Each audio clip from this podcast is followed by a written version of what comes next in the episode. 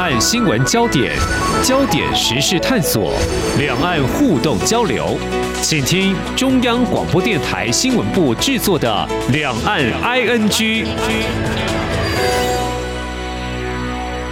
听众朋友你好，我是黄丽杰，欢迎收听两岸 ING 节目。最近我的节目当中访问一位中国大陆配偶，呃，他谈到他的先生陪他回娘家福建那边小住几天哦，因为没有办这个行动支付哈、哦，他就看他的先生觉得蛮可怜的，几乎是没有办法购物，有点寸步难行哦。嗯、可见这个不再用现金支付，在中国大陆好像呃有蛮。普遍的一个情况，不过这一块金融市场，我们的台资银行有机会来分食大饼吗？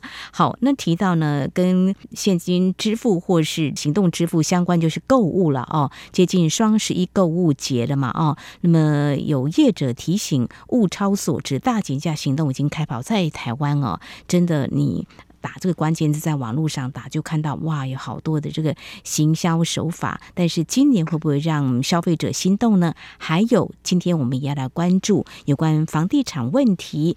是不是可能会出现这个金融危机？官方好像有一些动作了哦。另外，在国际情势方面，我们倒是要来关心两岸，同时也关注的就是这个月来哦，有关哈马斯突袭以色列的行动，其实已经引发许多国家支持巴勒斯坦呐、或以色列的不同的声音。至于在中国大陆，特别是民间方面的反应呢？好，这些议题我们今天连线中央社驻上海记者李雅文，请他带给我们第一手采访观察。欢迎雅文，你好。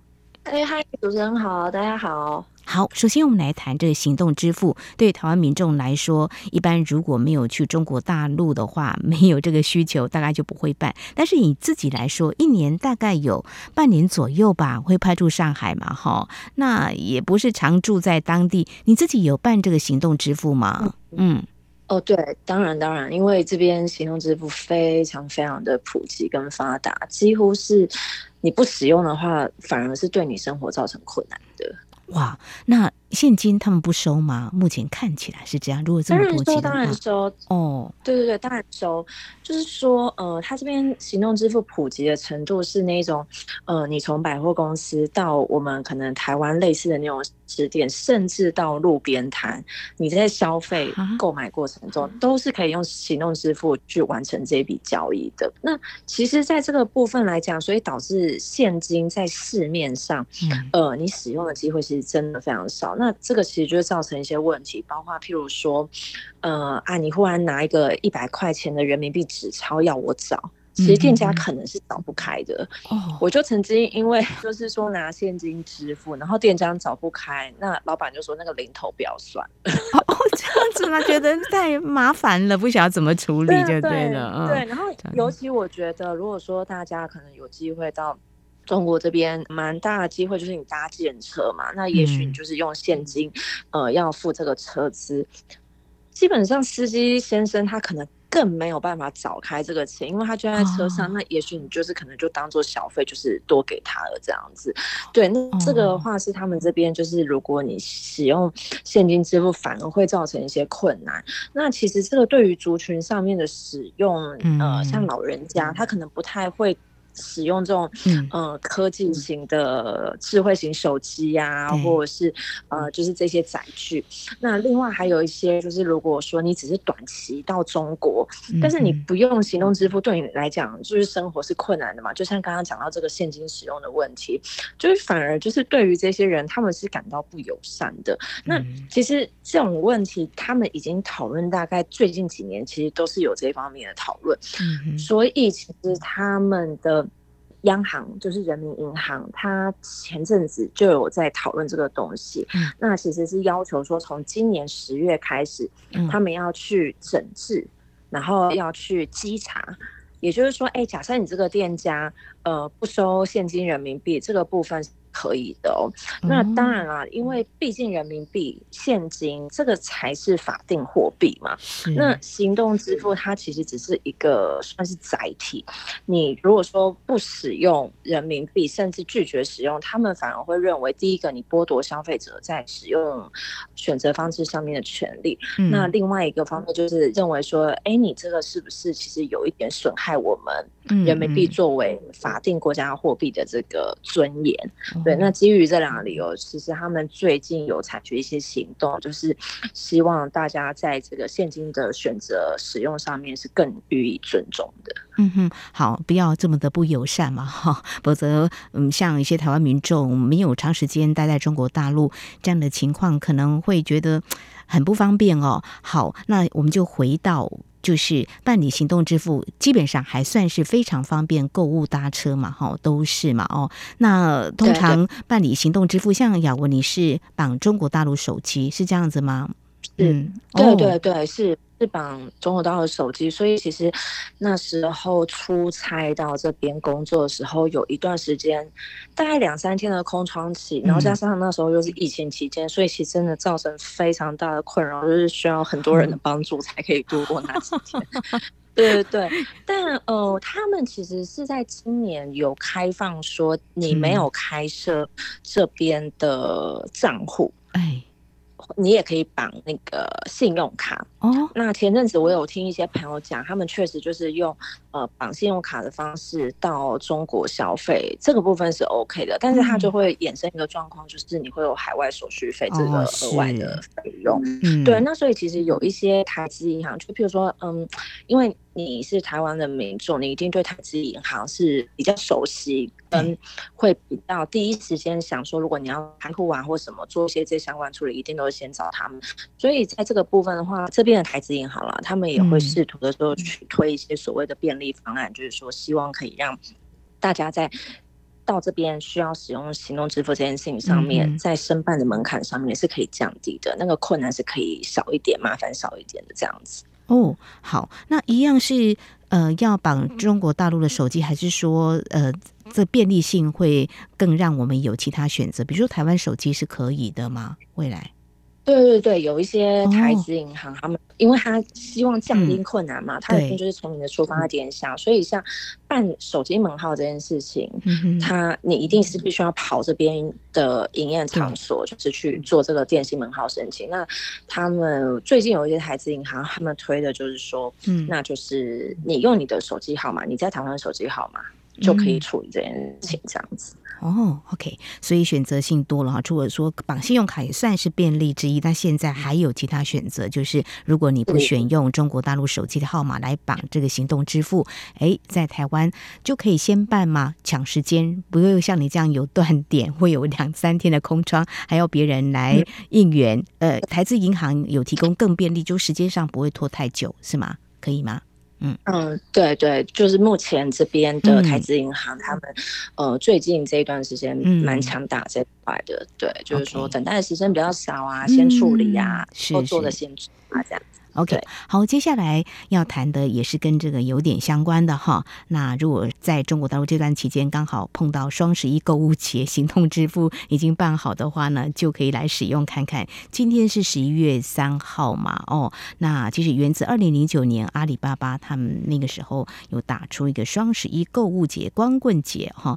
那这几年下来，大家都在看它的一个形势的变化。所谓形势变化，就是说消费的形式有没有一些啊？变动，比如说，呃，到底这个低价促销多么的吸引人哈？好，这疯狂购物的报道其实也蛮多的，只是今年我们也想关注有没有什么样的差异呢？就说，哎，超低折价买一送一，好像都看的。很多了哈，台湾其实有以双十一购物节呃作战的促销手法，最近在网络上打这个关键字搜寻，哇，好多的广告啊，铺天盖地的宣传跟报道都有。中国大陆相信也是会有，但是呢，大概有什么样的字眼？大概我刚刚讲的都差不多吧。如果说还有超乎这个的话，那就呃很夸张的表示说激烈的竞争可见一斑，就是这块市场非常。不可，嗯，雅文，你的观察呢？嗯嗯嗯，呃双十一算是这边年末一个蛮大的消费节，就是说鼓励大家在这个时间加紧消费嘛。嗯，那其实关于双十一这个对于消费者很疲乏这件事情，其实大概这几年都一直有这个相关的讨论，尤其就是在做电商这一块的，就是说你到底要怎么样子才可以再去冲高这个客单量，或者是说让更多人就是愿意。到你的卖场消费，这个其实就是这几年蛮多讨论。那其实因为大家都知道说，就是在疫情之后，中国的经济复苏其实并没有如外界所想的这么的强劲跟反弹。那这边其实呃，双十一是大概从十月二十几号，其实就已经相关电商陆陆续续就推出了相关活动了。但其实就是今年在这边有一个还蛮常用到的字，叫做消费降级。也就是说，你预期你的收入可能不会突破过往，或者是说你预期可能呃经济前景不是那么看好，所以你会去比较节省自己在开销上面的选择。那这个消费降级其实是今年在这边算是很常用到的字。他们这边的社群啊，像是抖音啊，或者是小红书啊，嗯，其实已经。大概在今年，就是都是会推那一种，呃，本来比较贵的餐厅，但是我就是去谈这个所谓的团购，你知道吗？嗯，那这个团购券你买的话，它可能也许是可以达到六折、七折，嗯，就是这个现象，其实在今年就是非常明显的凸显出来。嗯，那回到刚刚讲到的这个双十一，呃，过往其实都会谈说折扣多少，折扣多少，他希望你在这时候消费嘛，嗯，但。今年他们有一个蛮普遍的关键词，就是我很便宜，嗯，我这边最便宜，呃，你怎么样子可以更便宜？也就是说，其实你可以观察到，就是说大家在呃开销上面的比较斤斤计较，让这个店长他们其实也有感觉到这个氛围，就是说他们会希望透过很便宜这件事情，让你觉得 OK OK OK，就是因为很便宜，所以其实我是可以再掏钱的。对，那这个是这一次这一波这个双十一还蛮明显的，包括这边的媒体也一直在讨论的一个关键字。那它其实蛮大的源头就是刚刚提到的这个降级消费，那更大的就是经济情势上面的一些信心不足，这样。是降级消费。好，信心不足，这是我们可以来观察，在双十一过后会不会有这数据会提出来？这也是这两年大家所呃关心的啊。在台湾，我也曾经访问过呃相关的一些专家学者来观察，就是消费已经很疲乏了。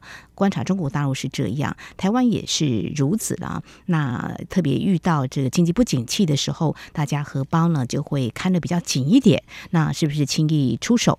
呃，这个也算是可以观察的，尤其是。疫后的这个经济的复苏，雅文刚刚提到了，我们特别看中国大陆的内需消费会不会被拉动？或许在已经连续啊、呃、这几年的疲乏的一个状态看起来，今年是不是还能够拉动？也许现在市场看法还是没有很乐观吧。我们再观察哦。那我想数据会说话。好，稍后节目后半阶段呢，我们再来谈的也是有关这个金融部分，不过是有。官官方呃有哪些动作哦？因为学者跟专家呃也都有一些观察，市井可能会有这样的风险。那情况是怎么样？我们节目稍后回来。今天的新闻就是明天的历史，探索两岸间的焦点时事，尽在《两岸 ING》节目。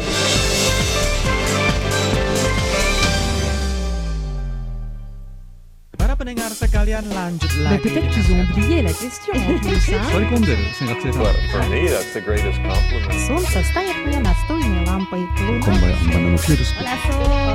你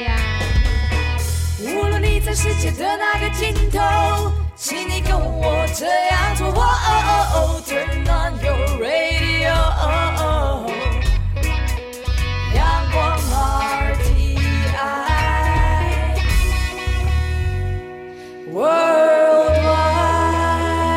央广联系世界的桥梁，串联文化，凝聚心意，广播让世界声息相通。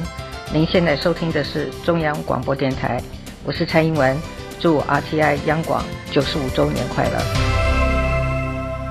这里是中央广播电台听众朋友继续收听的节目《两岸安居》。我们节目持续连线人在上海的中央社驻上海记者李雅文。雅文，现在我们要来谈的就是，嗯，有关中国大陆的这。经济的问题谈的比较多的就是房地产哦，对中国大陆的快速经济发展具有重要贡献哦。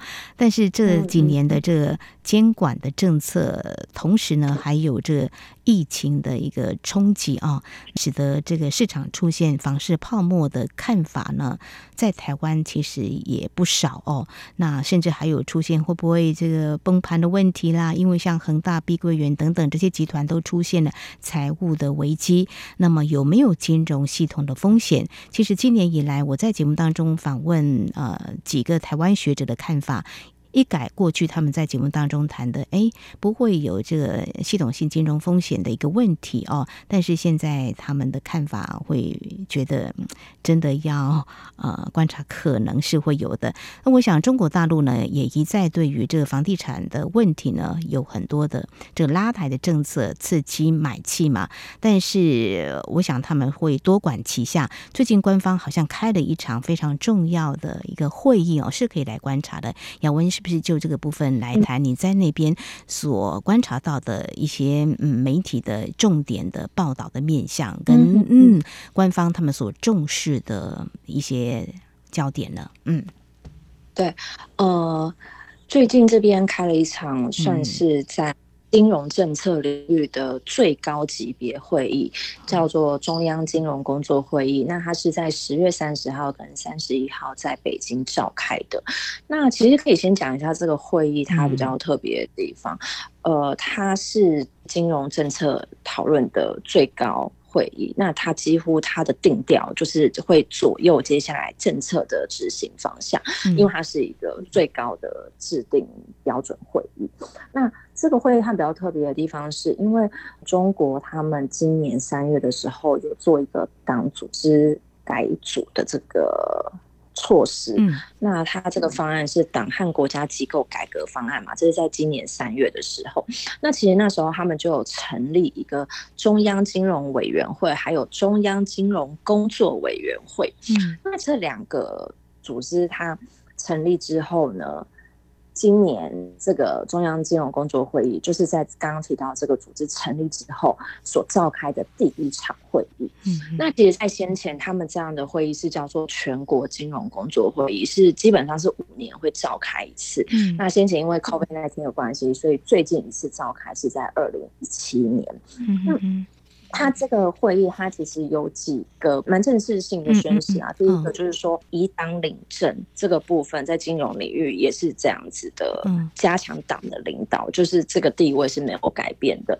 那其实，在今年三月的时候，就有蛮多学者就是讨论说，这个以党领政跟以党去加强这个在金融方面的集中管理，到底是好还是不好？可是可以很确定的就是说，他的权力比较集中，然后在管理上面，也许对于他们来讲，这个一条边的措施会是他们比较可以执行的效率的做法。如果你认为说，觉得这可能中间很多的东西又被拿掉，然后就是一个比较专一的领导这个部分的话，就是呃，如果你用比较有效率来解释的话，是可以这么看的。嗯，那。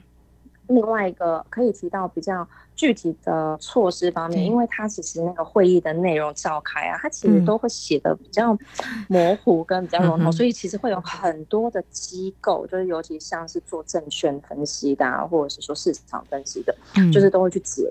那其实比较呃有一个比较大的重点，就像刚刚主持人讲到，就是这个房地产。嗯，就像刚刚提到，他们以前叫做全国金融工作会议嘛。嗯哼。他们过往在提到房地产这三个字这个关键词，其实真的频率非常非常非常低。哦。但是他们今年在这个部分，在这个刚刚提到中央金融工作会议上面，相较过往算是比较大比率的，就是。提到这个房地产，所以第一个你可以想见，就是说房地产的危机状况，在他们来在说，在这个处理的 priority 面，就是它其实是非常前面的。那第二个就是为什么房地产风险会导致他们这么高重视？呃，也是像刚刚主持人讲的，就是他已经几乎也许可以预见，它会变成一个系统性的风险。尤其呃，大家都知道，就是房地产的开发，它其实涉及非常多。金融上面、现金上面的来往，所以你一定是跟银行是密切相关的。嗯、那所以现在就是非常担心，就是这些大型房地产企业，他们如果在金流上面的处理、资产上面的处理，就是真的没有办法撑过去的话，也许会导致跟他们有借贷关系的银行、金融机构会有一系列的系统性风险会爆发。所以，嗯，这也是他们这次会议就是在这个化解风险，然后。呃，房房地产相关系统风险一个呃蛮大的处理，就是在刚刚讲的这些原因上面。嗯哼，谢谢雅文啊，带给我们比较新的一个观察，就是说过去有些会议都没有提到房地产这样的字眼哦，但这次中共中央金融工作会议是提到了房地产这样的字眼。显见呢，他们已经非常重视这样的问题所可能会引发的，会不会有这个系统性的金融风险？我想这也是在中国大陆的经济啊复苏，那么是不是如外界预期当中，其实大家看的一个重点，就房地产问题该怎么样来解决哦？好，提到这就是经济面的部分，在接下来我们要谈的是国际政治哈，呃，已经将近。一个月了，就是在中东地区以哈之间的冲突哦。巴勒斯坦哈马斯在上个月十月七号突袭了以色列，引发以色列的还击，战火是持续延烧哈。那么也燃起许多国家支持以色列啦或巴勒斯坦这样的声音哦。那么联合国也有投票，那是不是支持以哈休战？那么多数表达支持。那么在台湾，官方表态支持以色列。那么中国大陆官方，我们上次节目当中有谈到，在第一时间啊，就是提出要落实两国方案，保持中立。但是在民间的声音，我们也很想啊、来看看哦。当然，在台湾，我们要先讲的是台湾媒体是呃有不同的立场，有多元的报道，让大家可以看到中东情势的一些变化哦。那雅文也特别关注呃一些反应哦，呃也有一些学者提出一些观点，大致上是怎么样呢？就是反犹太吗？反以色列或是反巴勒斯坦呢？我觉得这个情势是真的有点复杂，大家可以趁这个时候好好的来思考，也看看过去他们这段历史的演变，到现在国际政治之间，或许是还是有些政治角力，对整个世界局势是有极大的影响的。嗯，雅文，嗯嗯嗯嗯，这边的社群就是微博嘛，嗯、就是说这个微博它上面的一些言论，其实它算是在官方有一点高度介入的。情况之下，这个微博是在这样子的介入情况下，就是每天的运作。所以微博它上面的一些讨论，有时候会是你观察这边的一些呃社会风向一个可以参考的依据。那微博它最近其实有一些比较激进的、比较偏激的反犹太跟反以色列的言论。其实真的蛮多媒体都有关注到这个部分，嗯哼，但大家就会去讨论说，这种其实有一点类似很偏激，甚至已经涉及仇恨的言论，为什么可以在这些社群上面流传？然后甚至是去呃，譬如说德国驻中国大使馆的微博，或者是说其他西方国家驻中国大使馆的微博，就是他们下面都会有一些这种比较偏激言论的留言，然后为什么没有被管？那所以其实有一些学者，他们就是推敲说，呃，大家都知道，就是说以色列的背后其实是美国还有其他的西方国家，算是主要支持的对象嘛。那所以很多学者他们会去推估说，诶。这些反犹太跟反以色列的言论，它在这边可以成为一个哎，大家甚至是讨论的话题，是不是？因为就是政府，它其实某种程度会希望你透过去反对犹太、反对以色列这件事情，去酝酿反对美国的这种呃情绪。嗯，这个是呃一些学者他们在看待这样子的现象的时候，他们会有的一些呃推论上面的想法，这样子。这个是最近这边还蛮有趣的一个讨论。那其实我可以分享自己的一些经验，就是说，呃，上海它这边有一个犹太难民博物馆，它其实主要它是在呃陈列二战的时候，其实有两万多名犹太人，他是避难上海的。呃，我必须先讲个前提，就是说，因为博物馆在每个地方它的存在都是为了教育。那那个教育，它除了讨论一些历史史实之外，它其实也会宣扬一些你想要传递给参观者的价值，这个是前提。当然，就是在那个博物馆里面，你可以看到，就是说，他其实想要强调是中国在这样子的战争之中是可以发挥很大的包容性，还有能人逆己逆的精神。嗯嗯。这只是先跟大家分享一下。但是我必须要谈是说，虽然刚刚有讲到，就是社群上面有一些很偏激的言论，然后官方也没有支持，嗯、但其实在，在呃，确实因为这一波以色列跟巴勒斯坦的这个冲突，其实提高了这边的人他们想要多去了解一些。呃，犹太历史的兴趣，所以在犹太博物馆，他有蛮多人，你听到他们在讨论，他们其实都会去提到刚刚的这些很时事性的关键字，然后其实大家最终都还是会认为，呃，世界和平跟早日结束战争是最重要的。这个其实是有别于我们在，就是说你特别去强调这些社群比较偏颇的声音。